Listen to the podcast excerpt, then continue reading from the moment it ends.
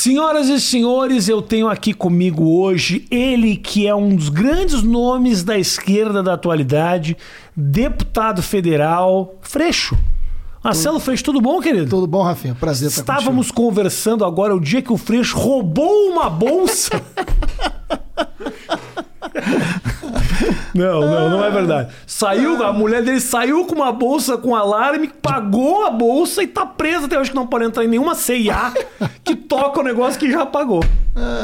Aí você me disse, mas é interessante, eu achei interessante que você me falou o seguinte: eu não posso nem pesquisar como é que eu posso faço para tirar esse alarme, porque senão descobrem que eu tô pesquisando como é que eu faço para tirar o alarme de uma bolsa roubada. É, e não é. Mas você fica um pouco neurótico com o que, que você tá fazendo na internet. Não neurótico, mas assim, realmente. É possível que descubram mesmo que você tá Não, pesquisando. c- Você imagina se eu entro num site Ah. pra saber como é que tira alarme de bolsa. não Por que, que o cara tá querendo. Nunca vou imaginar que minha mulher me deu uma mochila de presente Isso. e que na- o presente tinha sido comprado em outro, outro lugar É. e que não tiraram o negócio. E, enfim. Mas não a dá. tua vida é não um ba- Não basta ser honesto, tem que Sim. aparentar ser honesto. Mas você fica. pre- Você sente hoje. ah, ah, você se sente um pouco ah, como é monitorado, assim, cara? Tipo, pô, eu preciso dar. Eu não posso sair de um restaurante, por exemplo, eu sou desligado. Outro dia eu saí do restaurante, Claro. não paguei a conta. Aí o cara veio atrás de mim. O senhor não pagou a conta, Rafinha? Eu "Eu paguei, ele riu, eu sou comediante. Essa é a diferença, entendeu? Tem uma diferença grande. E aí? Não, olha, eu esqueci, eu sou político. O cara vai, ah, não, imagina. É, mas você fica um pouco preocupado com isso? Não, eu cara? acho que tem. Assim, quem, eu acho que quem tem vida pública, ainda mais é, é, nesse momento do Brasil, assim, eu sou muito cuidadoso com tudo, enfim, não dá. Eu tenho muito tempo de vida pública, nunca tive nenhuma denúncia, nada, zero, não tem nenhuma. Você pode discordar de ideias, mas ninguém é, é, pensa que eu faço tal coisa errada. Isso para mim é muito importante, é muito sagrado. Mas aí é evidente, você tem que se cuidar demais. Isso é uma conversa com meus filhos, cara, não é só a mim. Né? Eu tenho dois filhos Aham. e eu falo com eles, são adultos já, e eu falo, ó, vocês são meus filhos, pro bem e pro mal. Sim, né? sim, sim, Então sim. não dá, assim, não dá para qualquer outra, ah, não, mas eu fiz tal coisa, tá bom, mas é meu filho, a repercussão será essa, tem que ter juízo, tem que ter consciência, e isso é muito sagrado, né, dentro de casa, na família, é vida pública, enfim. Então eu não reclamo disso não, acho que é isso, é o jogo. E isso é um peso grande pra eles também, Freixo? Como é que é ser filho de político? Eu acho que em alguma medida, eu acho que tem coisas, no meu caso, tem coisas piores, né? Que são as ameaças, tudo. Eu Acho que Isso. isso pesou muito mais para eles do que, evidentemente, ter uma responsabilidade muito grande, Uhum. maior do que cabe a um adolescente, né? Eu tô imagina, o adolescente quer, vamos combinar. O adolescente gosta de fazer uma bobagem, Aham. gosta. E eu, e quando eles eram adolescentes, pelo menos a minha filha, que é a mais nova, eu já tinha vida pública. Eu falei, ó, é, é, tem certas bobagens que estão no campo do aturável, tem outras que não. Sim. Não dá. Né? E aí, mas foi tranquilo. Com, graças a Deus, com eles, eu não nunca tive problema. Você, ah, Freixo, já sofreu algu- provavelmente uma série de ameaças, mas, mas alguma que realmente te deu medo de tipo, olha, essa me parece que não é só um louco ah, me mandando um telefonema aqui. Já, já- você já teve medo mesmo pela tua vida? Eu acho que medo a gente tem sempre. Porque muita gente confunde, Rafinha, assim. Ah, você tem coragem, então porque você não tem medo. Primeira coisa que eu queria dizer é o seguinte: a coragem só serve para quem tem medo, né? O cara que é corajoso sem medo, ele é só um idiota, né? É um valentão. A coragem tem que ser um instrumento para você superar o medo e não deixar isso paralisar ou acabar com a sua vida. Então, em primeiro lugar, é assim que eu olho para o medo e para a coragem. Né? Coragem não é uma coisa de valente nem de herói.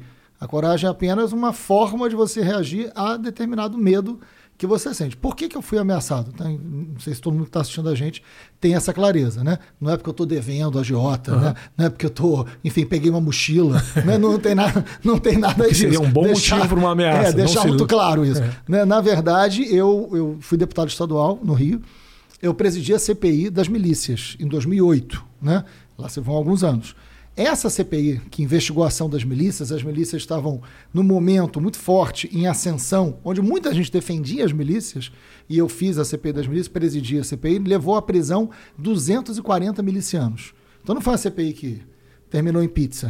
né? Mudou a opinião pública sobre milícia, gerou para todos os líderes de milícia foram presos no Rio de Janeiro com a CPI das milícias. Então, a partir daí, eu fui muito ameaçado e não estou reclamando, sabia que isso ia acontecer e cumpri o meu papel. Fiz outras CPIs pesadas, tráfico de armas e tráfico de munições. Enfim, eu sempre trabalhei com o tema da segurança pública nos mandatos do Rio de Janeiro, e o Rio de Janeiro justifica eu ter né, é, entrado nesses assuntos. E isso gerou muita ameaça. Sempre foi uma situação muito grave, porque eu estou tratando de crime organizado. Estou tratando de máfia. Eles são capazes de fazer isso.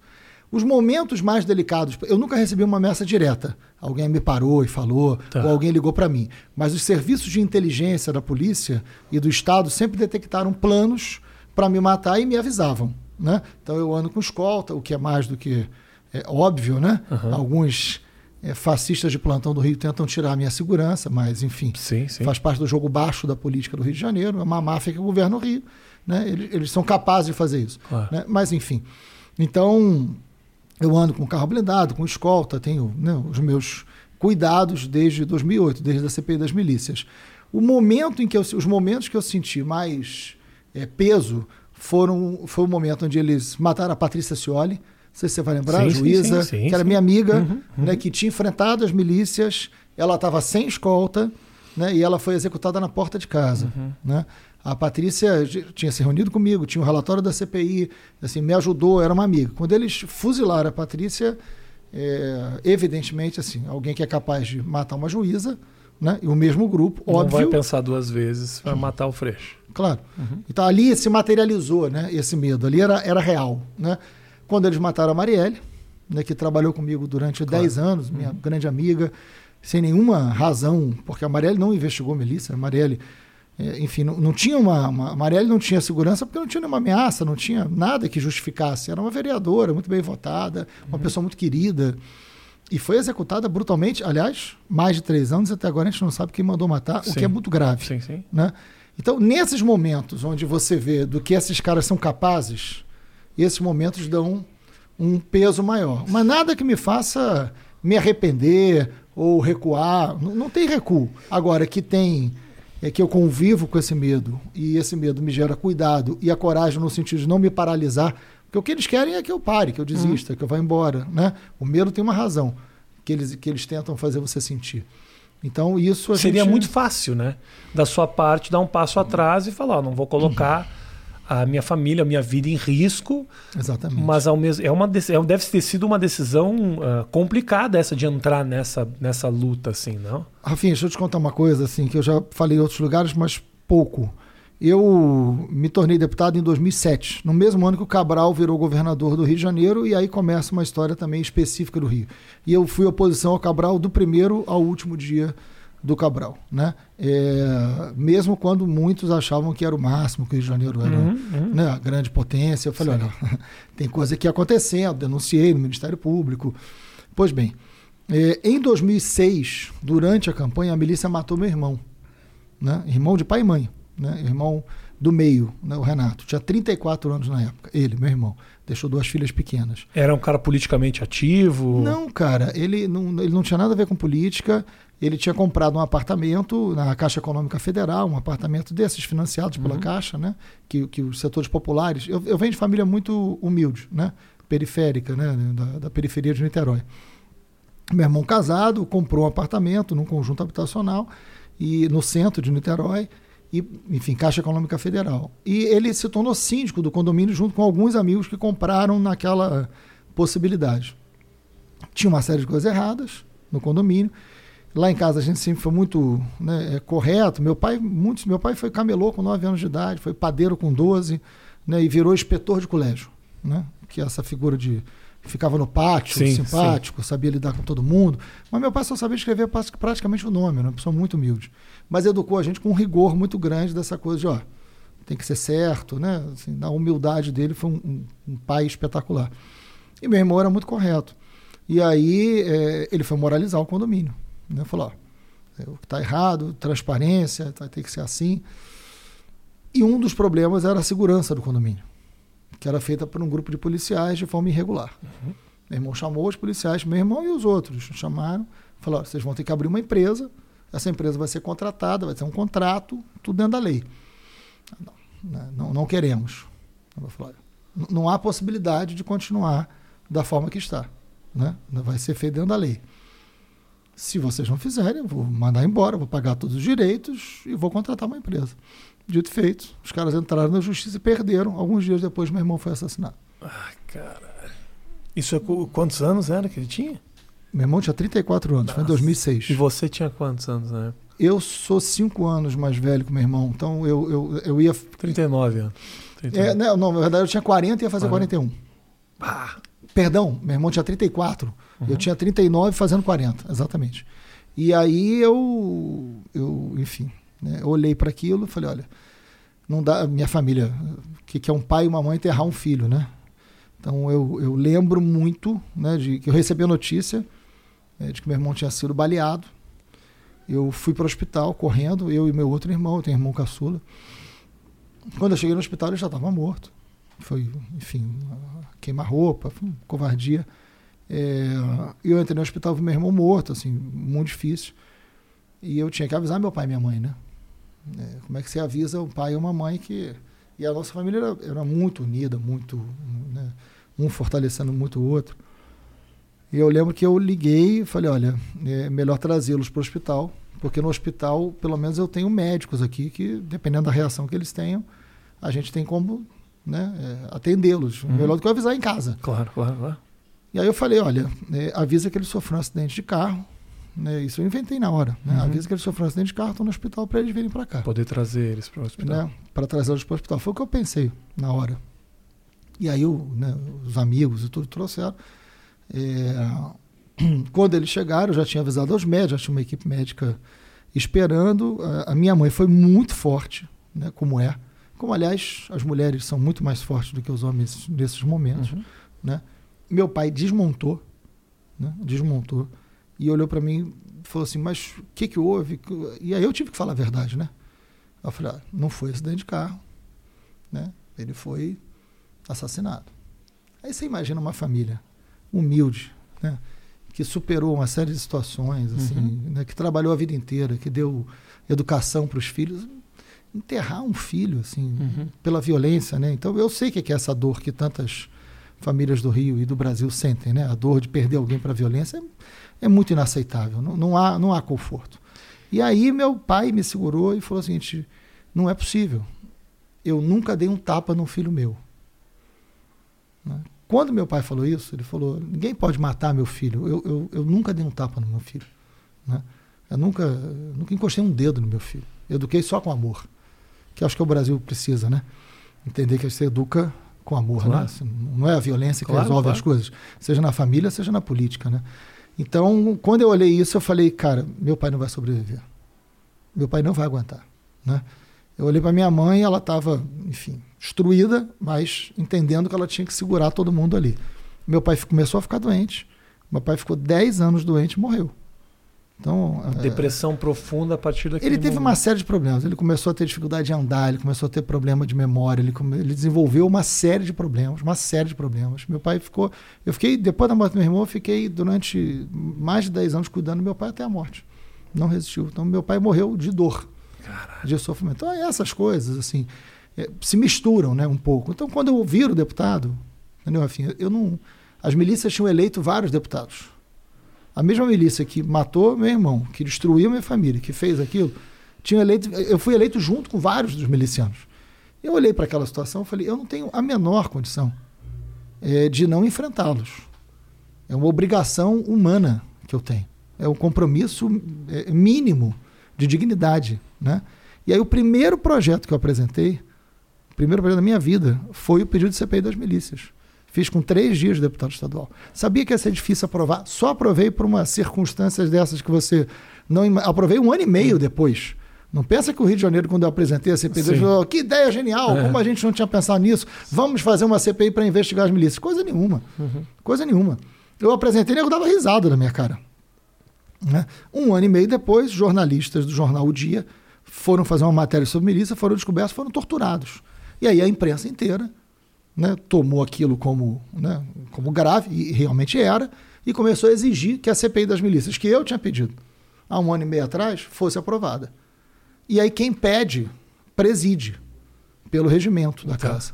Como só eu tinha pedido, Sim. eu presidi a CPI. Virou a cabeça. E aí aquilo mudou a história do Rio de Janeiro, mudou a minha história também. Mas eu não me arrependo de nada, assim. Eu fiz o que tinha que ser feito. Pela minha vida, pela minha história e pelo Rio de Janeiro. Eu acho uma.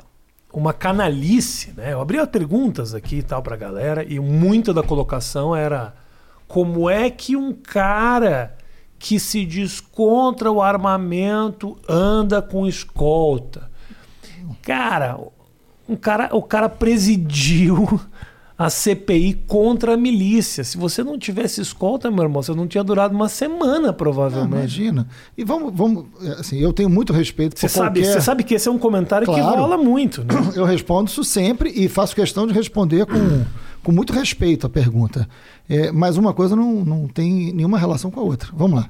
Eu não acho, e eu respeito as opiniões diferentes, eu não acho que todas as pessoas armadas numa sociedade fazem essa sociedade estar mais segura.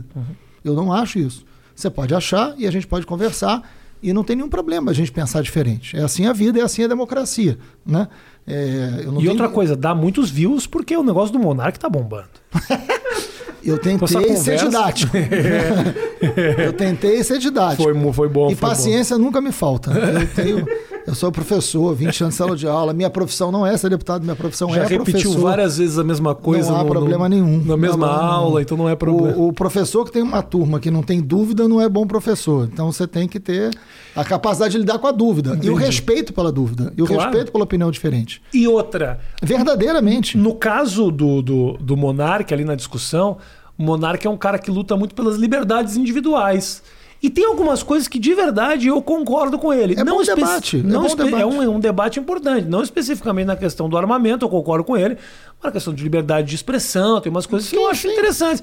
Só que ah, ah, essa discussão, que eu, eu achei muito louco, né? O jeito que isso repercutiu. Nossa. Repercutiu muito. Nem eu imaginava. que Como o Freixo calou a boca do Monark Pelo contrário. e o Monark mostrou pro Fecho que é liberdade.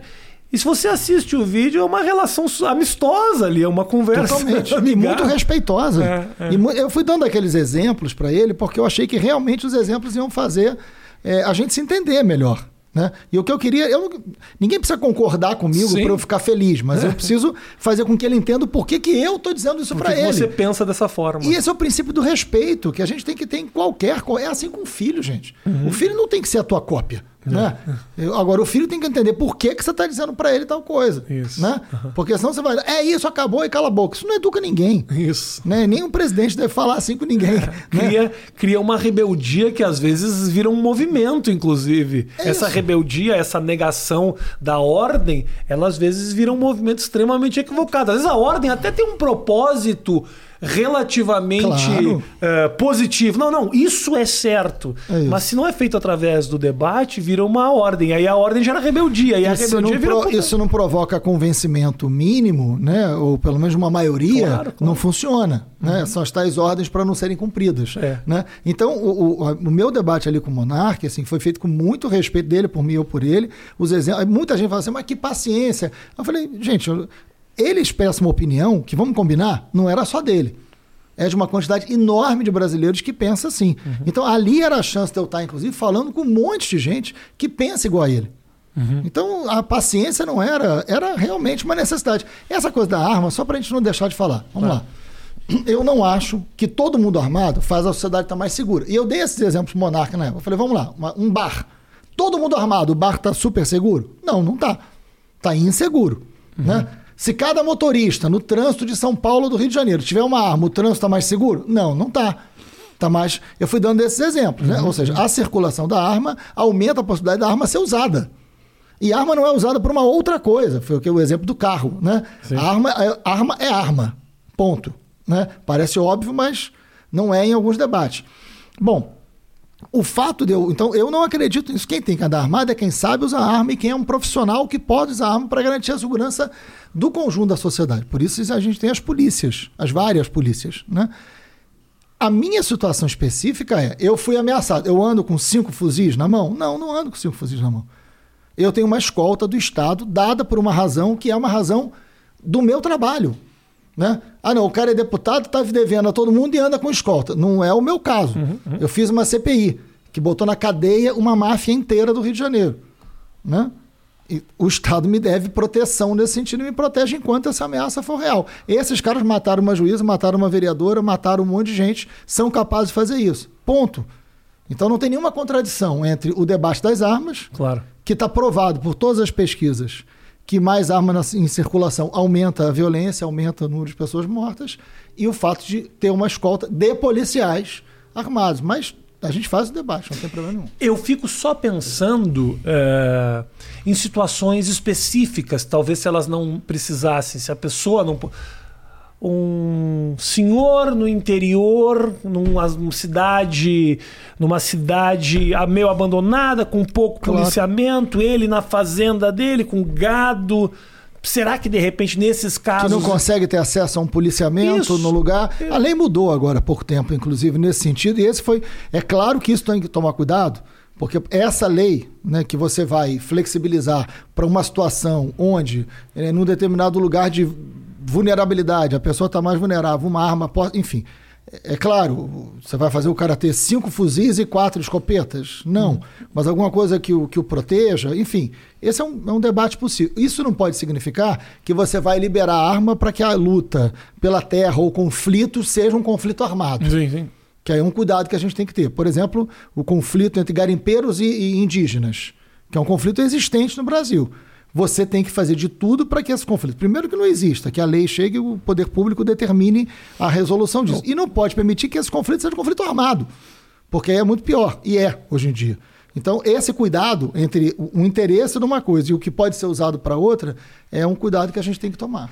Mas você consegue entender também, Freixo, ah, o que o povo pensa para querer estar armado, né? Numa sociedade. Plenamente. Uma Plenamente. sociedade extremamente violenta, desesperada, num momento de crise onde, porra, ontem, Claro. ontem o cara quebrou o vidro do meu ex-cunhado, meteu a mão dentro do carro, arrancou dois, sei lá, meu filho no banco de trás apavorado.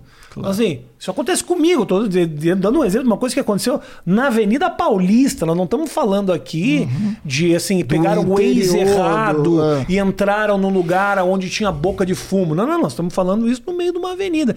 Assim, Claro. Você consegue entender o porquê o povo se sente inseguro, né? O, o sentimento das pessoas é por isso que eu tive tanto respeito ali pelo monarca.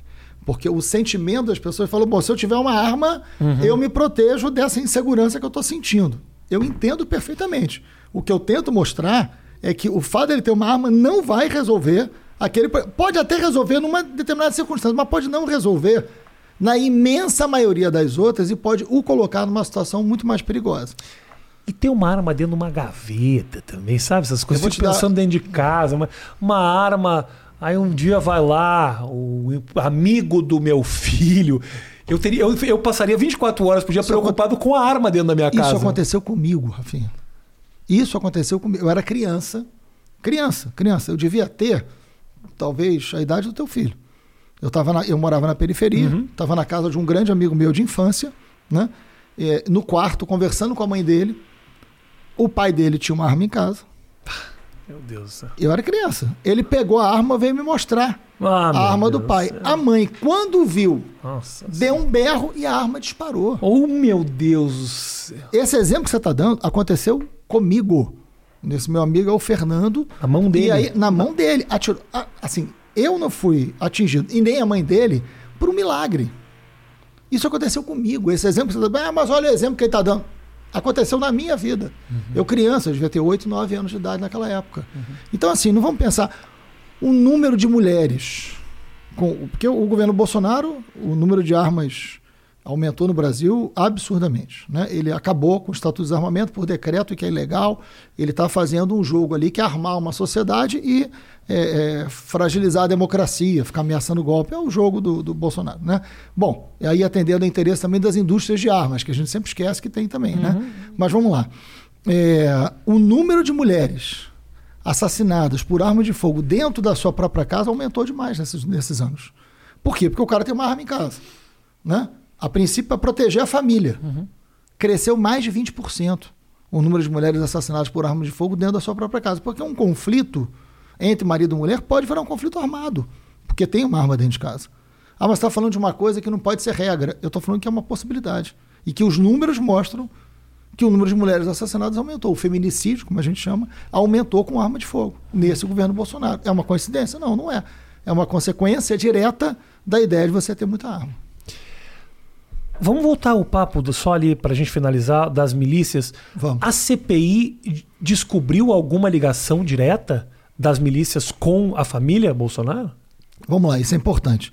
Não, a CPI das milícias foi em 2008. Uhum. A CPI das milícias conseguiu identificar quem eram os principais milicianos, todos os seus líderes. Então é 2008. Não, não, sim, do 13 anos atrás. Exatamente. Foi em 2008 a Aham, CPI. A tá. gente identificou quem eram os milicianos, onde eles estavam, como funcionava a economia das milícias, é, o seu projeto político, quem era eleito com influência da milícia, isso tudo.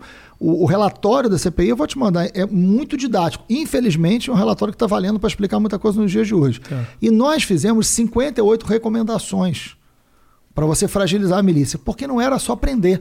Prender é importante, mas em qualquer lugar do mundo, máfia, você não resolve só prendendo. Não, prende um, outro Você sobe, tem que né? tirar a grana dos caras. Onde é que eles ganham dinheiro? Eles ganham dinheiro no controle do gás, no controle da internet, na- na- no domínio do território. Você tem que ir na grana. Crime organizado é crime que tem dinheiro.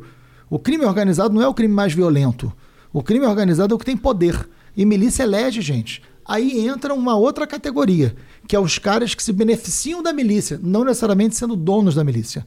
E aí entra a família Bolsonaro. E aí eu vou dar fatos. O bolsonarista que estiver assistindo a gente, que fala assim, olha, absurdo. Então, fatos. Eu não acho, eu, eu sinceramente eu duvido muito que eles me assistam. Enfim. Né? Raríssimos são as mensagens que eu recebo. É. Não, mentira, chega assim, chega assim. Com o freixo o pessoal assiste. É isso que eu ia te falar. Tá esperando uma brecha pra editar Pra- um trecho, pegar É. uma frase, então eu tô ligado que você tá assistindo aí. É, não tem problema nenhum, isso é a vida. Mas vamos lá. É, o Bolsonaro tem um grande amigo chamado Fabrício Queiroz, que é um policial Sim. militar que foi preso pelo esquema da rachadinha. O Bolsonaro pega o, o Fabrício Queiroz e bota para trabalhar no gabinete do Flávio Bolsonaro, que era deputado estadual, aliás, junto comigo. Eu também fui deputado estadual no mesmo ano, que nos mesmos anos. Eu fui deputado estadual com ele 12 anos. Bota ele para. Ele coordenava um esquema de corrupção da família. Né? Sou eu que estou dizendo, não, tá? Quem está dizendo isso é o Ministério Público do Rio de Janeiro. O- ele foi preso, pelo que eu estou dizendo. Não estou fazendo nenhuma acusação leviana Infundada. infundado. Ele foi preso por isso que eu estou dizendo. Né? A família Bolsonaro é uma família que sempre teve o hábito de comprar imóvel com dinheiro vivo. Não sei se você tem esse hábito. Sim, tem não, hábito. não, não tenho. Né? Eu, Inclusive eu, eu compro naquela- chiclete com dinheiro vivo. Eu né? chiclete. Apartamento eu, eu, não chiclete, compro. é só, é só cartão hoje. Né? Mas era que culminou naquele, naquela entrevista que ele deu dizendo onde é que você usou a verba de a verba de moradia. Ele falou eu para comer gente. É. E na verdade é uma maneira que ele tinha de escapar ao fato de que ele recebia uma parte dessa verba de moradia em dinheiro que ele não tinha como explicar. Claro. É muito simples, para quem não conhece, é um esquema muito simples, que inclusive, vou te confessar, já me foi oferecido mais de uma vez. Olha isso. Porque eu tinha o seguinte, desculpa te interromper, Imagina. não, não, não é para eu falar, mas é, eu ganhava muito dinheiro de teatro. Hum. E teatro, eu não tinha como pagar o imposto, eu tinha que colocar dinheiro. Era, então, assim, eu pegava um dinheiro, por exemplo, sei lá, 6 mil reais, botava na minha conta o dinheiro. E esse dinheiro eu era obrigado a pagar 27,5%, que é o que se paga quando você não tem como, ou pelo menos naquela época, você não tem como dizer qual é a, a origem disso. Claro. E aí, mais de uma vez, você Rafael, faz o quê? Pega um imóvel, fala, quanto você quer por esse imóvel? O cara fala, eu quero 300 mil. Vamos fazer o seguinte, eu te dou 320, mas a gente escritura por 100. Claro. O resto, os outros É por 200, fora. eu te dou em dinheiro e Por você fora. gasta com as tuas coisas. É, um, é, um- é muito simples É exatamente uma isso. maneira de lavar dinheiro. Que É eu isso. acredito, eu não quero fazer nenhuma acusação aqui para não, não me derrubar juridicamente, mas supostamente foi o que, o que foi feito ali. E no caso da família Bolsonaro, da onde vem esse dinheiro vivo? Do esquema da rachadinha. Que a família inteira está envolvida. Por exemplo, a filha do próprio Fabrício Queiroz estava nomeada no gabinete do Jair Bolsonaro, deputado federal. Perfeito. Né? Ela era personal trainer de diversas academias no Rio de Janeiro, enquanto estava nomeada no gabinete de Brasília. 80% do salário dela era depositado na conta do pai. Mas é, é muito amador o esquema, na verdade. Eles não tentam nem esconder o negócio, já vai direto na. É óbvio que ela não trabalhava, Claro. ficava com uma grana pro nome estar lá para não fazer nada e Isso. o dinheiro ia pro esquema da rachadinha. Isso tem dezenas de pessoas que estavam nesse esquema, no gabinete do Carlos, no gabinete do Flávio e no gabinete do Jair. Eu acho que outro Nos dia, três. eu acho que outro dia descobriram alguém que sequer sabia que estava no esquema. Só o nome da pessoa. Não, tá? o gabinete do Carlos Bolsonaro, né? O Carluxo, que é vereador da cidade do Rio de Janeiro, tinha um monte de gente que morava em Resende, que é outro município, e que não vinham na cidade. E quem era chefe de gabinete que comandava isso era ex-mulher do próprio Jair. Que tinham oito parentes nomeados nesse gabinete e que moravam em outra cidade. Então o esquema assim é primário, Primário. é primário, até porque eu acho que ele nunca imaginou que fosse virar presidente, nem nós, né? Mas infelizmente virou. Agora, a questão é, então fizeram as coisas né, como se um dia não fossem ser investigados, virou presidente, são investigados, e aí é muito fácil. E é com esse dinheiro, quem está dizendo isso é o Ministério Público, não sou eu. Eu apenas estou te contando Claro. o que o Ministério. O, o- o- promotor disse que o Carlos Bolsonaro é, é chefe de uma quadrilha. Não fui eu, é chefe de crime organizado. Não fui eu que falei isso. Eu, eu apenas concordo. Agora, E eu faço apenas questão de concordo divulgar. E eu divulgo. Né? Agora, não sou eu que estou dizendo. Agora, o, e olha o que que é. Bom, entre esses, onde é que eu quero chegar com essa história toda? Primeiro, para dizer que tem corrupção e que não tem nada de nova política nessa família. São corruptos, compram esquema de rachadinha, dinheiro, não tem como explicar, vai acabar a presidência vão ser presos. Ponto, falei. Agora, a questão, outra é outra, a questão é outra. Onde é que entra a milícia nessa história? O Fabrício Queiroz serviu junto com Adriano da Nóbrega. Parênteses, quem é Adriano da Nóbrega? Chefe do escritório do crime, ligado às milícias, Uhum. matador que foi morto há pouco tempo na- pela polícia da Bahia, Sim, fugindo da Polícia Civil do Rio de Janeiro. Né? Uhum. Miliciano. O Adriano da Nóbrega e o Fabrício Queiroz respondiam juntos a um homicídio. Lá atrás. Lá atrás. Né? O Adriano da Nóbrega tinha empregado no gabinete do Flávio Bolsonaro a sua ex-mulher e a sua mãe. E que não trabalhavam e estavam no esquema da rachadinha. O Adriano da Nóbrega foi homenageado pelo Flávio Bolsonaro com a medalha Tiradentes, que é a comenda. E ele não foi receber porque ele Deus. estava preso Ah, meu Deus. quando a medalha foi aprovada. E a medalha foi entregue dentro da cadeia. O Adriano da Nóbrega, quando foi preso, o Jair Bolsonaro, deputado federal, fez um discurso no plenário da Câmara dos Deputados a favor do exemplar policial Adriano da Nóbrega, que algum tempo depois foi expulso da PM por relações com o jogo do bicho. Então, eu estou falando fatos. O Adriano da Nóbrega tinha mãe tinha ex-mulher? Tinha. Estavam empregados no gabinete do Flávio Bolsonaro? Estavam. Trabalhavam? Não. Estavam no escândalo rachadinha? Estavam. O Adriano da Nóbrega era amigo do Fabrício Queiroz? Era. Foi homenageado pelo Flávio Bolsonaro? Foi. O Adriano da Nóbrega, todo mundo sabe que era miliciano, matador, dono de milícia, dono de vários esquemas? Sim. Então, volto à tua resposta, né, é, com a resposta para a sua pergunta original. Tem relações entre a família Bolsonaro e a milícia? Tem. Ah, mas ele é dono de milícia? Não. Mas o Bolsonaro propõe ao Brasil uma sociedade miliciana.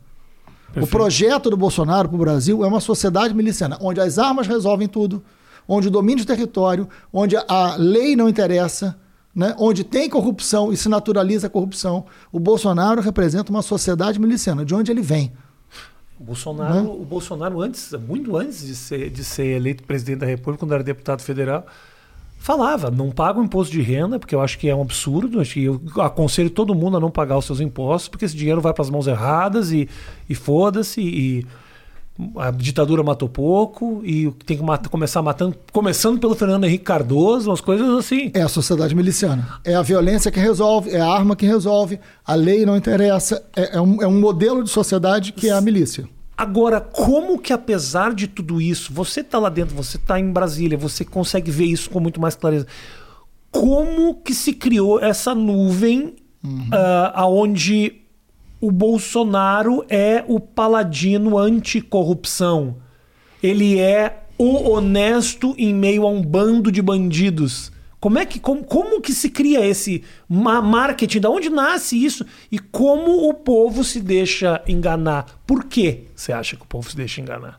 Vamos lá. Eu acho que, primeiro, que eu não condeno quem votou em Bolsonaro. Eu acho que quem votou em Bolsonaro não é. Primeiro, que não é todo mundo igual a ele. E acho que tem um eleitor do Bolsonaro que, na época, estava assim, indignado com a política e com razão. Né? Tava não acreditando em mais nada. Achou que o Bolsonaro representava uma mudança diferente de todos os outros. Né? Então a gente precisa ter, a gente precisa olhar para o cara que votou no Bolsonaro e separar uma coisa da outra. Quem é que votou no Bolsonaro porque foi enganado por ele? Porque achou que ele representava uma mudança, que ele era diferente, né? porque não tinha informação correta sobre o Bolsonaro. Esse é o respeito, eu acho que a gente tem que trazer com diálogo e paciência. Né? Agora, o cara que concorda hoje né, com o Bolsonaro, que acha que não tem que tomar vacina, né, que é corrupto, enfim, é um governo marcado por corrupção. Teve corrupção nessa propina na hora de comprar vacina. Uhum. Propina na hora de. Ladrão de vacina. Vamos falar a linguagem que o povo entende? Ladrão de vacina. Né? O Bolsonaro sempre esteve envolvido em grandes esquemas de corrupção, mesmo nos gabinetes, mesmo com gente né, é, fantasma trabalhando. Agora, é, de 2013 para cá, surgiu uma coisa, Rafinha, que você também acompanhou muito. Em 2013 veio uma grande crise na política, né? Uma crise de representatividade. Eu não me sinto representado Sim. por isso. E essa crise era muito legítima, que gerou as manifestações. Só que 2013 para cá inaugura uma sociedade onde as pessoas se comunicam pela internet se mobilizam pela internet. Sim. E fato é que o mundo das redes, e você conhece muito bem esse mundo, ele mudou muito a comunicação. Ele mudou muito a forma de você ter opinião. Eu li um livro, sem querer ficar fazendo propaganda, mas enfim, eu li um livro que eu achei muito impressionante, e eu acho que vale a pena falar aqui, chamado Engenheiros do Caos. Não sei se você já leu esse livro, Não. mas é, é, é um livro pequeno, fácil, é impressionante, assim, é de um italiano chamado Giuliano De Empoli. Ele não fala sobre o Brasil, ele fala sobre a extrema-direita no mundo, porque não é só no Brasil que essa coisa aconteceu. Talvez o pior da extrema-direita no mundo esteja aqui, mas em vários lugares do mundo isso aconteceu. E ele fala uma coisa que é muito importante. Ele fala o seguinte: olha, essa extrema-direita mundial é, o, é a mistura de uma cólera com o algoritmo. Eu gostei dessa definição. Né? Tem, Sim tem uma cólera. Povo raivoso tem e a internet encontra essa raiva e ela alimenta esse sentimento, né? Então, porque tem uma cólera, tem um sentimento que é legítimo. E esse algoritmo se encontra com essa cólera. Se encontra. Eu não acho que foi o Bolsonaro que inventou o bolsonarismo. Eu acho que a gente sempre conviveu com o bolsonarismo e que tem e que permite o Bolsonaro existir. Eu acho que é o contrário. Não é Bolsonaro que cria uma extrema-direita brasileira e que cria um sentimento que é esse que a gente chama de bolsonarismo. O bolsonarismo sempre existiu. A gente, as pessoas que defendem tortura, Sim. o racismo, o machismo. Não é novidade. Né? Né? Não é novidade. Isso, esse Brasil colonial que a gente não resolveu na República, né?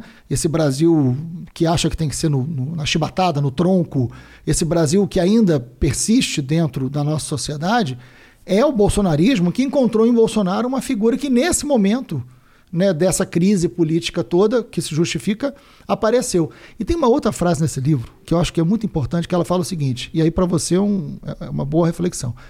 A verdade não está mais nos fatos. A verdade é um lugar do conforto. Isso está nesse livro. Ou seja, eu vou buscar como verdadeiro o que me conforta mais. Uhum. E não necessariamente o que é ou não verdade. Então eu passo a acreditar naquilo que vai fazer o mundo ser melhor para mim. Porque o mundo está ruim. O mundo está desconfortável, o mundo está violento, o mundo está inseguro. Então eu quero acreditar numa coisa que vai fazer meu mundo ser melhor. E nesse universo repleto de informações dos diferentes lados, você encontra isso. Você encontra a verdade que você quiser. Você encontra a verdade que você quiser. E o Bolsonaro joga com isso. Então a gente precisa entender também que esse mundo das redes sociais ele, ele provoca muitas soluções, mas provoca desafios também.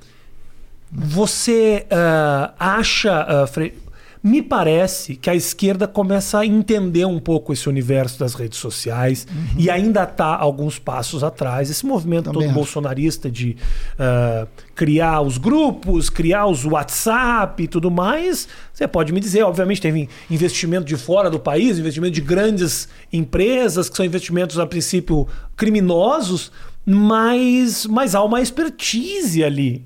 Eles souberam fazer algo que dê um resultado. Tem uma engenharia nessa Tem uma engenharia, entendeu? Tem que, uma engenharia. Que eu acho fascinante, por mais que ela, claro. em alguns momentos, passe pela ilegalidade. Sim.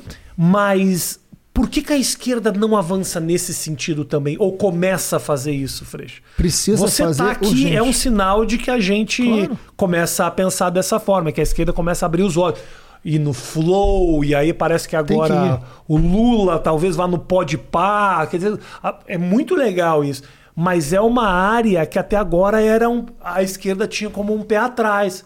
Me parece que em alguns momentos Posso estar completamente equivocado. Não. Tem certas figuras da esquerda que não gostam do diálogo aberto dessa forma que a gente está claro, fazendo. Claro. Isso não é prejudicial para o projeto todo? É muito prejudicial. Você está coberto de razão. Eu acho que a gente, se a gente entender que as pessoas estão indo buscar um mundo que seja mais confortável, você tem que conseguir dialogar mais com as pessoas, tem que ocupar esse espaço. E você tem que abrir. A gente não combinou absolutamente nada antes de sentar aqui. Uhum. Né? Você não me falou, posso falar tal coisa? Isso. Não, vamos sentar aqui na mesa, você fala o que você quiser, eu falo o que eu quiser e vamos embora, e vamos conversar. Uhum. Isso tem que ter para tudo quanto é lugar. Eu acho que a esquerda errou em vários pontos. Eu acho que errou na comunicação. Quando despertou, eles já estavam lá na frente. O Bolsonaro começa a organizar isso a partir de 2013. E nós até nós demoramos a entender 2013. É, sim. Imagina se aproveitar de 2013 no sentido de tomar medidas. Sim, né? Sim. Eles começaram a organizar essas listas é, em 2013. Quando eles olharam que 2013, entenderam 2013 e partiram. A gente foi depois. Né? A esquerda, o campo progressista, o campo democrático, demorou muito. Demorou muito a entender o significado dessas redes.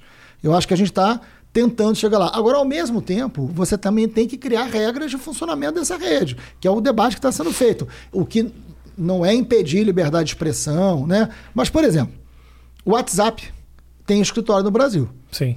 Se o WhatsApp faz alguma coisa, o governo brasileiro pode chamar lá o WhatsApp né, e conversar, e um representante do WhatsApp vem para cá. O Telegram não tem.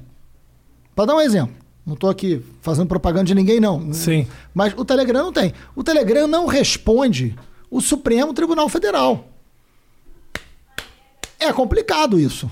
Entendeu? É complicado, assim. Sim. Você tem que estabelecer uma regra. Ah, não, mas o mundo da rede pode tudo. Liberdade de expressão. Não. Vamos dar um exemplo concreto? Que a gente conversava antes de começar aqui. Bolsonaro foi para as redes dizer que quem toma vacina. Como é que é a frase estúpida dele? É quem toma vacina pode pegar AIDS, né? Passa por aí. É alguma coisa desse tipo. É uma boba... é porque assim, eu tô me blindando também de certas coisas para não, não passar mal, é, né? Isso. Porque é demais, né? Volta né? contra você também depois isso aí. É, porque não é um foi o que disse. É um tamanho de estupidez tão grande que é. vai fazendo, vai provocando digestão mais lenta, né? Esses sentimentos. Mas enfim, é... ele é claro que o Bolsonaro, quando fala uma atrocidade dessa, ele está cometendo crime. Uhum. Crime contra a saúde pública previsto na Constituição. Por isso que eu acho que ele tem que ser preso. Agora, é, ele está querendo disfarçar. É o que a gente chama de cortina de fumaça. Uhum. Ele não quer falar da fome, ele não quer falar do preço da gasolina, ele não quer falar da crise da, da equipe do Guedes, né? Que, aliás, eu, eu, uma piadinha que o Guedes jantou para o movimento sem teto, né? Então, é, é, essa, é, enfim, essa, essa história. Ele está querendo fugir da crise econômica, fugir da fome, fugir da CPI. Aí ele fica, fala uma atrocidade para todo mundo falar dele. Uhum. É, um, é um disfarce que ele faz para não governar o e Brasil. Dá certo. E a gente fala, tá? A gente aqui, inclusive, falando. Né? certo. Porque é isso. Porque... Liga Globo News às 6 horas da tarde. Porra, mas o cara é presidente, Rafinha. Eu sei. Aí o cara fala um negócio desse, a não ser que a gente trate o cara como macaco tião, né? Assim, fica lá, entendeu? E não, não é, né? Eu não sei se em alguns momentos não ia ser importante fazer isso, sabia? Pois é. Desconsiderar é. a atrocidade. Porque tem um outro objetivo. Esse cara não pensa isso. isso. Isso nasceu a partir, essa coisa da AIDS nasceu a partir de um estudo que já foi provado que era mentira. Então, assim, Uh, isso é cortina de fumaça. Quando claro. a imprensa cai e só se fala sobre isso, uhum. tá dando certo, entendeu? Ele, E não é a primeira vez. Ele cria, ele fala um absurdo pra gente falar do absurdo e não falar da realidade brasileira que ele não governa. Né? Ele tem que pagar por isso. Mas enfim, a gente estava falando isso porque é, tem uma engenharia nesses caras ao fazerem isso. Sim. Ele, ele tem um projeto de poder. Uhum. Eles têm um projeto de poder. A gente precisa, de alguma maneira. Mas eu, por que, que eu estou dando esse exemplo da AIDS? Porque o WhatsApp e o Facebook tiraram a postagem. Sim. Né? Ah, mas que absurdo a o liberdade. O Instagram e o Facebook, e acho que o YouTube derrubou agora parece que 14 lives do presidente. Então, derrubaram as lives do presidente. Aí, aí vamos entrar no bom debate. Ah, estão cancelando a liberdade de expressão do presidente. Aí, não. O presidente da República está mentindo e tem consequências a sua mentira, porque as pessoas podem deixar de se vacinar por causa disso, isso é um crime contra a saúde pública previsto na Constituição. Cabe, sim, derrubar um negócio desse em função de uma segurança coletiva. Esse é um debate das redes também que a gente vai ter que fazer. Posso te falar o que eu penso claro. nesse sentido? Uh, eu entendo o que você está falando, entendo o risco, acho uma imbecilidade esse sujeito fazer isso. Nós não, eu não de maneira nenhuma quero proteger a imbecilidade e a ignorância. Eu te confesso que me bate um pouco de medo aonde que esse cerceamento ele pode um parar. Exatamente. Porque assim, hoje é o presidente que eu concordo plenamente, mas eu Não vou te, não vou te mentir, por mais que eu Claro. me questione a respeito de liberdade de expressão, eu fiquei feliz que ele se fudeu. De, uma- de qualquer maneira, quando se fode, eu, eu comemoro. Eu Claro. fico um pouco preocupado porque hoje é essa questão. Daqui a pouco é um vídeo meu que a gente, daqui a pouco a nossa live aqui que não foi exatamente isso que ele disse. É, ele falou derruba. da AIDS, não, derruba o vídeo do Rafinha. Não, e aí a então. gente vai parar onde? Eu acho que esse é um debate que está sendo feito no Congresso Nacional. Eu queria até te sugerir, né, enfim, como a gente tem muito carinho pelo outro, o deputado Orlando Silva, OK. que é um Sim. deputado aqui de São Paulo, será o relator desse projeto. Né? O Orlando Silva foi ministro dos esportes. Foi ministro dos esportes. Isso, PCdoB. É, o Orlando Silva será o relator, por isso que eu estou falando Parece dele. cara legal. O Orlando Silva, e é um cara muito competente, ele está absolutamente mergulhado, já Legal. acabou de apresentar um texto. E o debate é isso. Cabe às plataformas, você vai dar esse poder às plataformas? Uhum. Não, não é a plataforma. Mas pode tirar, é quem pode tirar, é uma denúncia, sei, qual é o limite? Mas esse é um debate que, com todos esses cuidados, você está coberto de razão. Eu não acho que você tem que dar poder de Estado a uma plataforma. Daqui a né? pouco o Facebook Mas- defende um posicionamento político. Não pode- cai- exatamente. porque, Então- porque, assim, cá entre nós, ah, por mais que ah, esse debate ele, ele tenha que acontecer, hoje o que nós vemos é o conservador radical da direita está sendo mais deletado do que a esquerda. Uhum. Claro. Isso é um fato. No mundo inteiro. O Trump cai.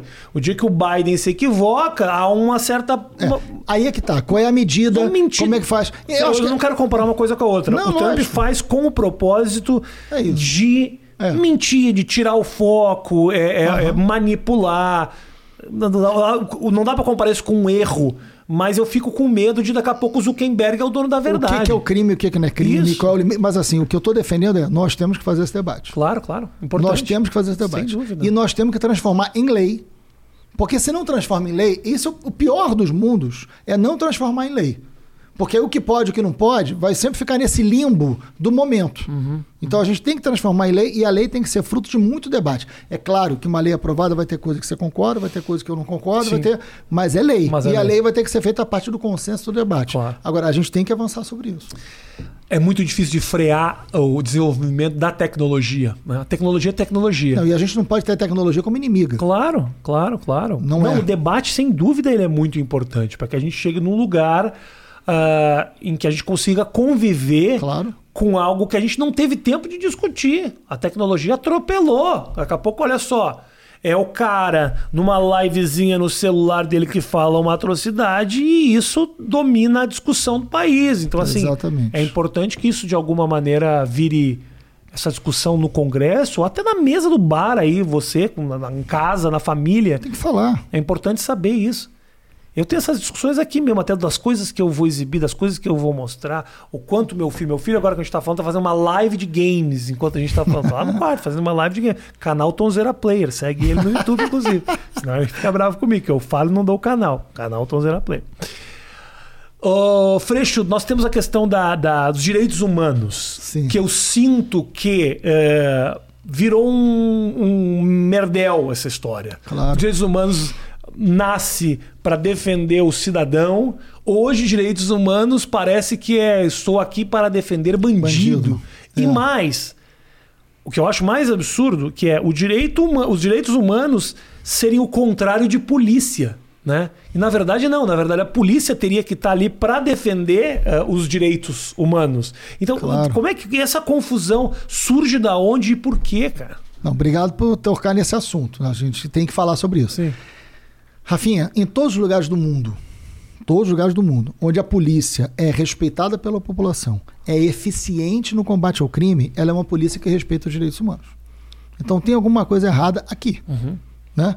Nós aqui, por termos esse Brasil colonial ainda, do castigo, da vingança, é, justiça trocada por vingança, da violência física resolvendo, né, da arma resolvendo no lugar da lei, a gente tem um, um- lugar ainda muito colonial, né, não, que não é república, né, que, não, que não tem a clareza da lei, a gente levou o entendimento de que os direitos humanos defende bandido. No meu caso, Rio de Janeiro, eu combati o crime a minha vida inteira combati. Eu fui presidente da CPI das milícias, que levou à prisão 240 milicianos.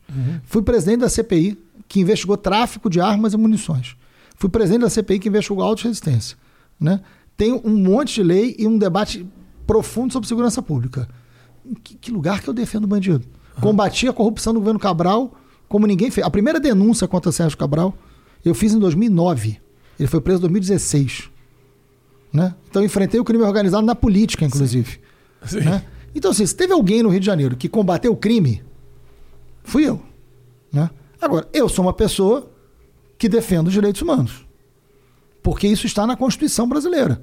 Eu sou contra a tortura, eu sou contra a violência contra a mulher, né? eu sou contra o racismo, eu sou contra aquilo que a Constituição diz que não pode, que é crime.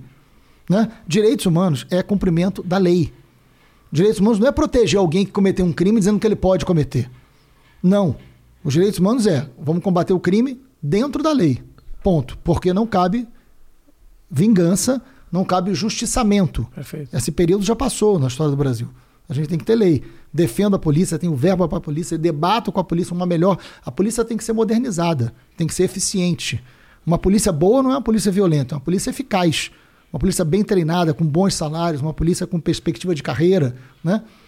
Então, assim, é isso que eu defendo e sempre. Me reúno sistematicamente com bons policiais para pensar o melhor modelo de polícia para o Rio de Janeiro, para a polícia ser menos violenta e mais eficiente. Né? É isso. Combater melhor o crime, resolver melhor o crime, investigar e atuar junto, Polícia Civil, Polícia Militar, enfim, milhões de propostas concretas em algum lugar na história do Brasil, a gente perdeu esse debate. Né? Eu vou contar uma fake news que eu recebo e que é, e é bom aqui, se você me permitir, Por favor. porque ela tem tudo a ver com o que você está me perguntando. Eu sou professor, né? E eu venho de família muito pobre. De quê? De sou quê? professor de história. História, perfeito. E eu sempre quis ser professor como uma maneira de, de crescer na vida, porque eu venho de um lugar onde todo o trabalho era abraçar. Eu comecei a trabalhar com 15 anos de idade, entregando papel na rua, né? É, entrega aquele moleque que falou assim, leva papel aí, porra, né? Você passa, né? Impaci... Eu era aquele moleque, com 15 anos, entregando papel. E eu comecei a trabalhar em banco, fui bancário, fui boy, e fui trabalhar numa escola como funcionário de uma escola. Aí eu olhei os professores, né?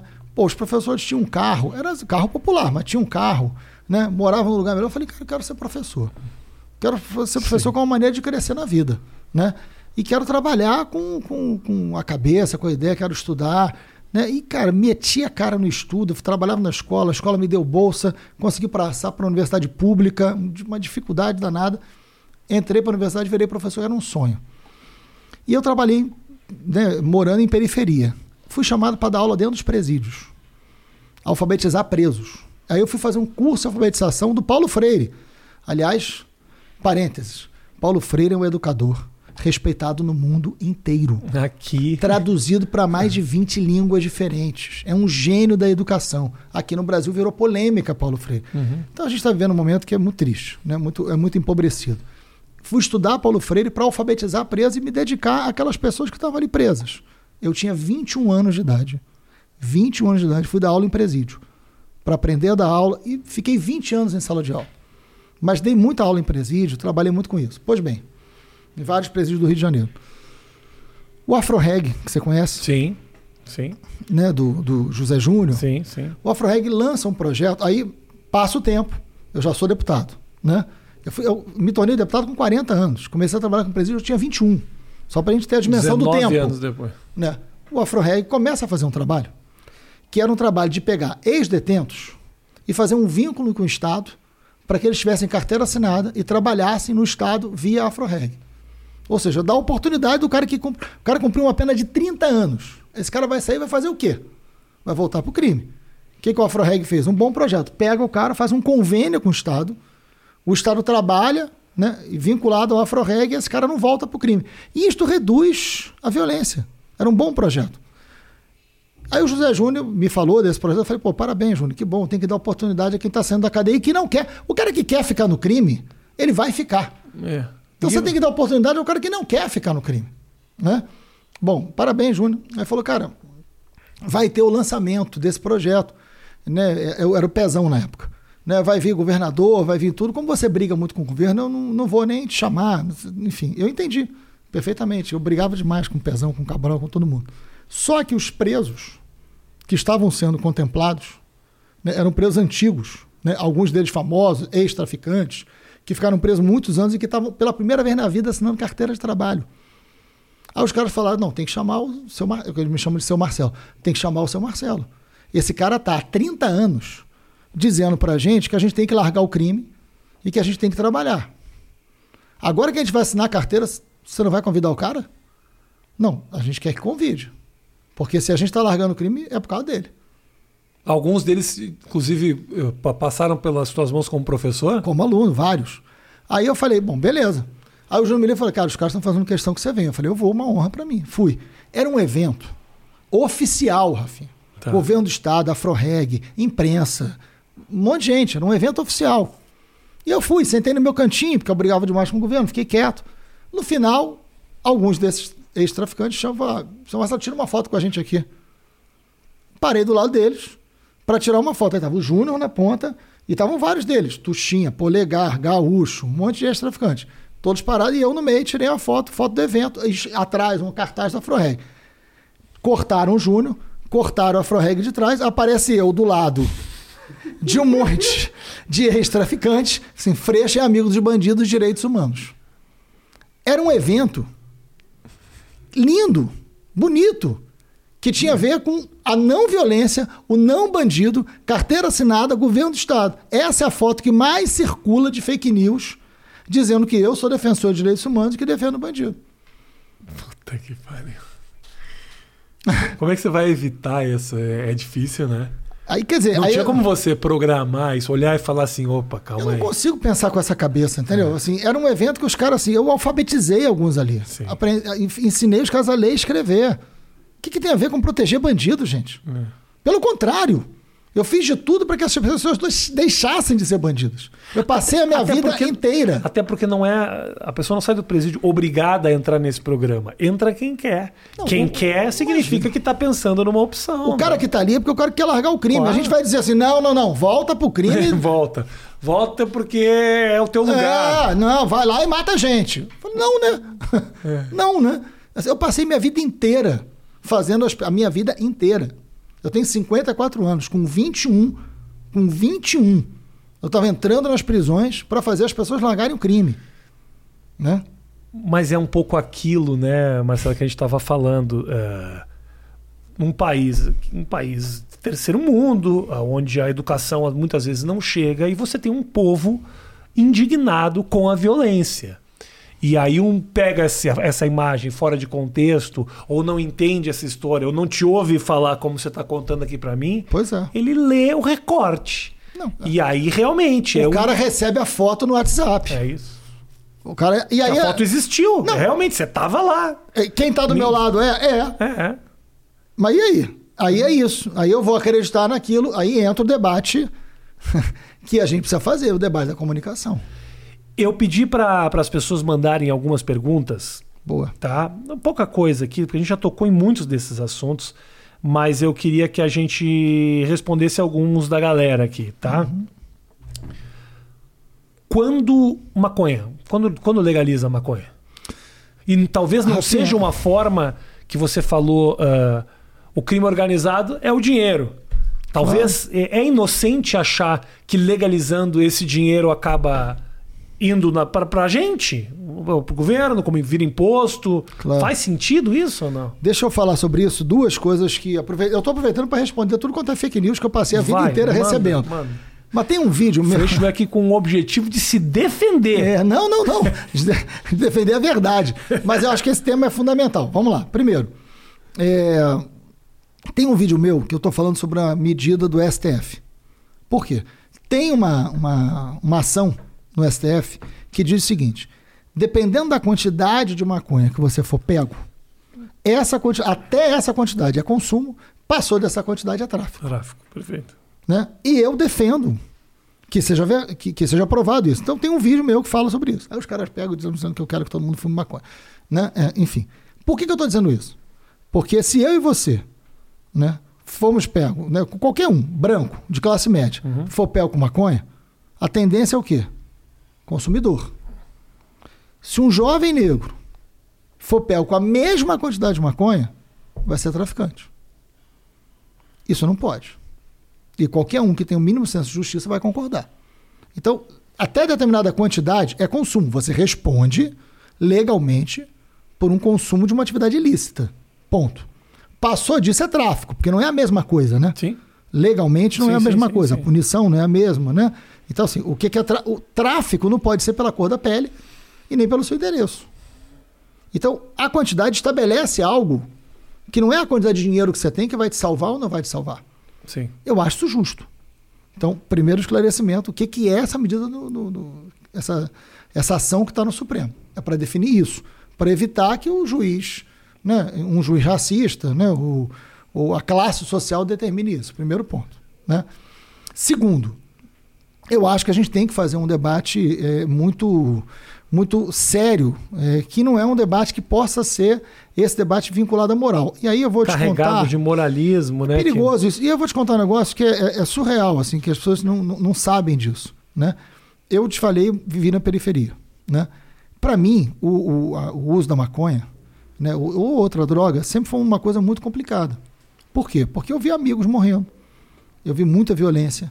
Então eu sempre tive medo das drogas, medo mesmo, né? Então eu, eu fujo de qualquer maneira desde moleque. Eu tive um amigo de 13 anos, quando eu tinha 13 anos, que se envolveu né, com droga e foi morto. Perto da gente. 13 anos de idade. Né? Então isso marcou a minha vida o tempo todo. Eu nunca, eu nunca fumei, experimentei maconha na minha vida. Por esse, por esse pânico Uhum. que eu tenho desde moleque de periferia. Porque nunca foi assim, garoto do Leblon, surfista, né, que fuma um e isso Sim. ajuda a ficar com a menina Uhum. né? Na onda. No... Para mim, o significado sempre foi muito diferente disso. Entendi. Né? Para mim, era tapa na cara, era, era tiro, era medo de morrer. Então, eu, eu, eu sempre tive distância disso. Então, nunca fui um cara que usou, nunca experimentei distância disso. Ponto. Né? Esse debate não pode ser marcado por isso, por quem usou, por quem não usou, por quem fuma ou quem não fuma. E eu estou deixando claro, não fumo, nunca fumei, nunca experimentei na minha vida. Você não está a- advogando em causa própria. é isso, assim. Só que a gente tem que fazer. é, um, um o mundo está fazendo um debate hoje, o mundo. Estados Unidos está fazendo um debate hoje. Vamos lá. É, sobre as drogas. O que, que é mais eficaz? Eu quero que as pessoas consumam menos droga. Eu quero que. Álcool, inclusive. Cigarro. Porque tem as drogas legais e as drogas ilegais. Eu quero que as pessoas consumam menos drogas. Seja ela qual for. Remédio, né? Quem é que pode. O que, que a gente tem que fazer para as pessoas consumirem menos drogas? É o Estado fazer propaganda, é o Estado aumentar o preço. O uso de cigarro diminuiu no Brasil. Tem menos gente fumando. Foi por quê? Porque a gente teve propagandas eficazes, porque os impostos subiram, ficou mais caro e ponto. Nunca consegui entender como é que a pessoa olha aquele pulmão todo cagado e ainda assim fuma. Aquilo não teve efeito? Pra mim teve. né? O cara brocha. Porra. Porra. Então, assim, o cara vai mostrando ali um monte de, de coisas que estão no cigarro. A empresa do cigarro está gostando daquilo ali? Não. Se a empresa pudesse tirar aquilo, tirava, não Claro, tirava? claro. Quem é que determinou que aquilo tem que estar ali? É governo, O Estado. Estado. Né? Mas o Estado está controlando aquilo. Uhum. É isso. Bebida. Né? Você não pode consumir bebida sendo menor de idade. Tudo bem que a gente sabe que isso é burlado. Sim. Mas tem lei para isso. Mas é o Estado está controlando. Então acho que a gente tem que começar a fazer o debate sobre a droga, como que o Estado pode proteger mais a sociedade. Mas qual que foi a fake news? Entendeu? Qual que foi a fake news que você estava falando? Você falou, vou, vou me defender. Não, a fake news é que eu. Ah, fake news Ah, é de que que eu. você seria um maconheiro e estaria... De, É porque eu quero que as drogas sejam Entendi. vendidas. Não, tem uma fake news minha que, que eu quero que as drogas sejam vendidas nas escolas. Porra. Ai, não. Que eu quero que drogas sejam vendidas na escola. E, e aí você vai ver o vídeo. O vídeo é eu falando do STF. Não tem nada a ver. Ah, não. Só que o nego não vê o vídeo. Nem pra te dublar. Só que o nego não vê o vídeo. É surreal, porque o cara bota um vídeo meu e diz o seguinte: Freixo defende droga nas escolas. Só que o cara não vê o vídeo. Ah, O viu? só- Freixo defendeu. Ele não viu o vídeo. O vídeo não tem nada a ver uma coisa com a outra. Espera só até se popularizar o negócio do deepfake. Deepfake. Que aí vai colocar na tua boca, vão encontrar o imitador do, do Freixo. Cara, isso já aconteceu comigo. Antes de deepfake. 2016, Ah. eu fui candidato a prefeito do Rio de Janeiro. E eu fui pro segundo turno, eu e Crivella. Né? E eu feliz da vida. A eleição foi no domingo. Na segunda-feira, Rafinha, essa história é sensacional. Ah. Na segunda-feira, eu morava na Glória, né, no Rio, desço. E aí, eu, enfim, embaixo do meu prédio tinha um botiquim, eu pedi um café, tinha um ponto de táxi, que eu conhecia todos os ta- os taxistas, porque morava ali há muito tempo. Aí fui lá falar com os taxistas, os caras meio assim. Aí o Zé do bar falou assim: "Ih, os caras estão chateados com você. Seis e meia da manhã. Porque eu já estava indo para a Zona Oeste fazer campanha. Cedo demais para alguém estar tá chateado Porra, não é possível. Não é possível. Nem cachorro fica chateado nem com a gente. cachorro late essa hora. É, aí eu falei, não dá. Aí eu fui lá no ponto de táxi e falei assim, gente, são seis e meia da manhã. Não estou pedindo para que ninguém diga eu te amo, mas já está zangado comigo, não é possível. O que aconteceu? Aí os caras falaram, não, cara, você não podia ter falado o que você falou. Eu falei, que porra que eu falei seis e meia da manhã, cara. Eu não falei nada, não dei nenhuma entrevista, são malucos. Eu ganhei a eleição ontem. Fui pro segundo turno. O que, que eu falei? Eram cinco taxistas. Os cinco pegaram o celular, abriram o WhatsApp e tinha uma mensagem de voz encaminhada. Né? Para os cinco. Era a mesma. Todos receberam. Era um cara imitando a minha voz. Dizendo Uau. o seguinte: fui pro segundo turno, bem feito esses taxistas burros que votaram no Crivella, agora eu vou liberar Uber. E não era eu seis e meia da manhã do primeiro dia do segundo turno. E aqueles taxistas, eles me conheciam. E eles acreditaram. Aí eu falei, peraí, vocês já me viram falar isso em algum momento? Aí os caras, não, a gente achou estranho. Eu falei, porra, vocês acreditaram? Se vocês que me conhecem acreditaram, pô, mas a voz é sua. Eu falei, a voz não é minha. A voz parece comigo, mas não é minha. Aí os e parecia caras, mesmo? Parecia. Parecia. Aí... O cara era bom, então. Era. Pô, vamos fazer esse cara imitar o Bolsonaro. Porra, é mais fácil, né? Contratar o Adnet. falei, Pagar pro Adnet fazer uns áudios fake no WhatsApp. Eu falei, porra. Aí eu falei, mas aí é isso, entendeu? Assim, antes do deepfake. Antes do deepfake. É, mas essa tecnologia vai evoluir muito. Vai, Porque agora eles conseguem. O que eles conseguem fazer é o seguinte: eles pegam os registros da tua voz é. e criam a partir da Não, tua eu já voz. vi. Eu já Tem vi. uma música que saiu agora, saiu música do, do Tupac que é feita toda com eles entendem os fonemas, como que ele fala, o computador claro. lê, um cara vai lá escreve a letra e se bobear bota na boca dele com a imagem e tal, você tem um vídeo ali. Isso vai ser um inferno, gente. É, meu irmão. E já vai ter agora nessa eleição. Grande Freixo, que prazer te receber aqui, meu irmão. Obrigado, Muito Rafinha. legal te receber, velho. Eu queria te agradecer, cara, que porque isso? eu acho que esses espaços são espaços que contribuem muito para a democracia, para a gente falar olho no olho, não tem nada combinado, a gente fala sobre tudo. E eu estou à sua disposição para o que você precisar. Tamo junto. Só uma última que eu vou te fazer que se repetiu muito é governador do Rio de Janeiro, é esse o projeto? Venho, venho candidato. Agora a gente tem que falar que é pré-candidato por causa do período tá, sim, eleitoral, sim, sim, né? Mas Vou disputar o governo do Rio. Ótimo. Eu acho que PSB, o Rio, né? PSB. Fazer uma grande aliança também. Sair. Uh, uh, o PSOL sempre foi um partido com uma representação muito grande na questão do debate público, Sim. mas não com muito poder de voto para eleição executiva. Sim. É a impressão que eu tenho, né? É, é, é uh, o Boulos começa a fazer um pouco de barulho e tudo mais. Claro tua saída não teve especificamente esse objetivo? Não, eu acho que o PSB, eu, primeiro que eu tenho, assim, contribuí muito, fui deputado mais votado do Brasil pelo PSOL, então, e eu saí numa boa, com muito diálogo. Mas o PSB hoje me permite a construção de uma grande aliança para governar o Rio.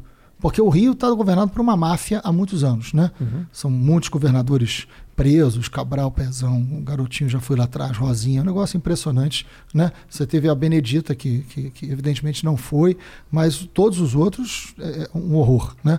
O Rio está governado por uma máfia na mão da milícia. 58% do território da cidade do Rio é governado pela milícia. 15% por tráfico. Só sobrou o cartão postal. Então eu estou me reunindo com empresários, estou me reunindo com policiais, né? Tô com André Lara Rezende, Laura Carvalho, sabe? Então, um monte de gente da economia, Ótimo. profissionais da Fundação Getúlio Vargas, Ricardo. Henrique. A gente está trazendo educadores, o que o Rio tem de melhor. A gente está chamando, está fazendo um projeto para o Rio de Janeiro, setores da polícia, que eu nem posso citar aqui, mas diversos policiais, montando um projeto para dizer o seguinte: tem que tirar o Rio das mãos da máfia. Eu né? acho. E esse projeto é. Nós vamos até o fim. E eu acho que essa frase que você acabou de dizer, ela precisa ser repetida aos quatro cantos, aos quatro ventos, porque a impressão que se tem de muita gente, é equivocada, obviamente, porque a tua história mostra que você lutou contra essas milícias claro. e tal, é de que um possível freixo num governo do Estado seria permissivo é com essa história toda. E, na verdade, o combate é o contrário. Basta Ele... ver, basta ver quem que o crime vai apoiar. Quem que o crime vai apoiar, né? Você viu que um secretário de administração penitenciária do Rio foi preso? porque ele estava em Catanduvas fazendo acordo com o Comando Vermelho? Não, não. Você não viu isso, não? Não. Um secre- o secretário de administração penitenciária Uhum. do governador Cláudio Castro foi a Catanduvas fazer uma reunião com a cúpula do Comando Vermelho para propor um acordo. É foda, né? Foi cara? preso. Foi preso. É uma relação aí muito, muito então, assim, quem- o crime está com quem? Eu queria que qualquer eleitor do Rio de Janeiro olhasse para isso. O cri- a milícia vai apoiar quem? O tráfico vai apoiar quem? E com quem que a gente vai governar? Né? A gente tem as melhores pessoas. O Rio precisa voltar a ser. O Rio é um lugar extraordinário. assim. O Rio precisa voltar a ser feliz. Uhum. Eu quero que você vá visitar o Rio de Janeiro para passear né, com seu filho, com a sua família, e que você tenha vontade para lá. E Hum. não tenha medo. Não, te, não vou te mentir que dá um pouco de receio, sim. Pois é. Cada vez que desce é. ali, você fala onde que eu vou, por onde que eu passo. Obviamente, assim, também é um pouco contaminado pelas notícias, a gente ouve muito. Você convivendo um pouco mais lá dentro, você vê talvez que a situação não seja tão assim. Claro. Mas, mas o medo tá aí, cara. É isso. O O Rio tá precisa se reencontrar, sabe? O Rio precisa, o Rio precisa de um lugar para ser feliz, para ser alegre, para ter o potencial que aquela que aquele estado tem. É muito, é muito potente. Tem muita gente boa fazendo coisa boa. Tem que reunir isso e enfrentar o crime, que é o desafio que a gente tem lá. Obrigado, amigo. Obrigado a você, meu querido. Boa sorte. Quando rolar o negócio do governador, eu quero muito que você venha pra cá, porque a gente fala de assuntos mais específicos sobre o Rio de Janeiro. Vamos embora a hora que você junto? quiser. Obrigado, gente. Obrigado pelo carinho, obrigado pelo amor, pela presença e deixe seu like. Talvez tenha demorado um pouco pra pedir isso aqui na nossa entrevista, hein?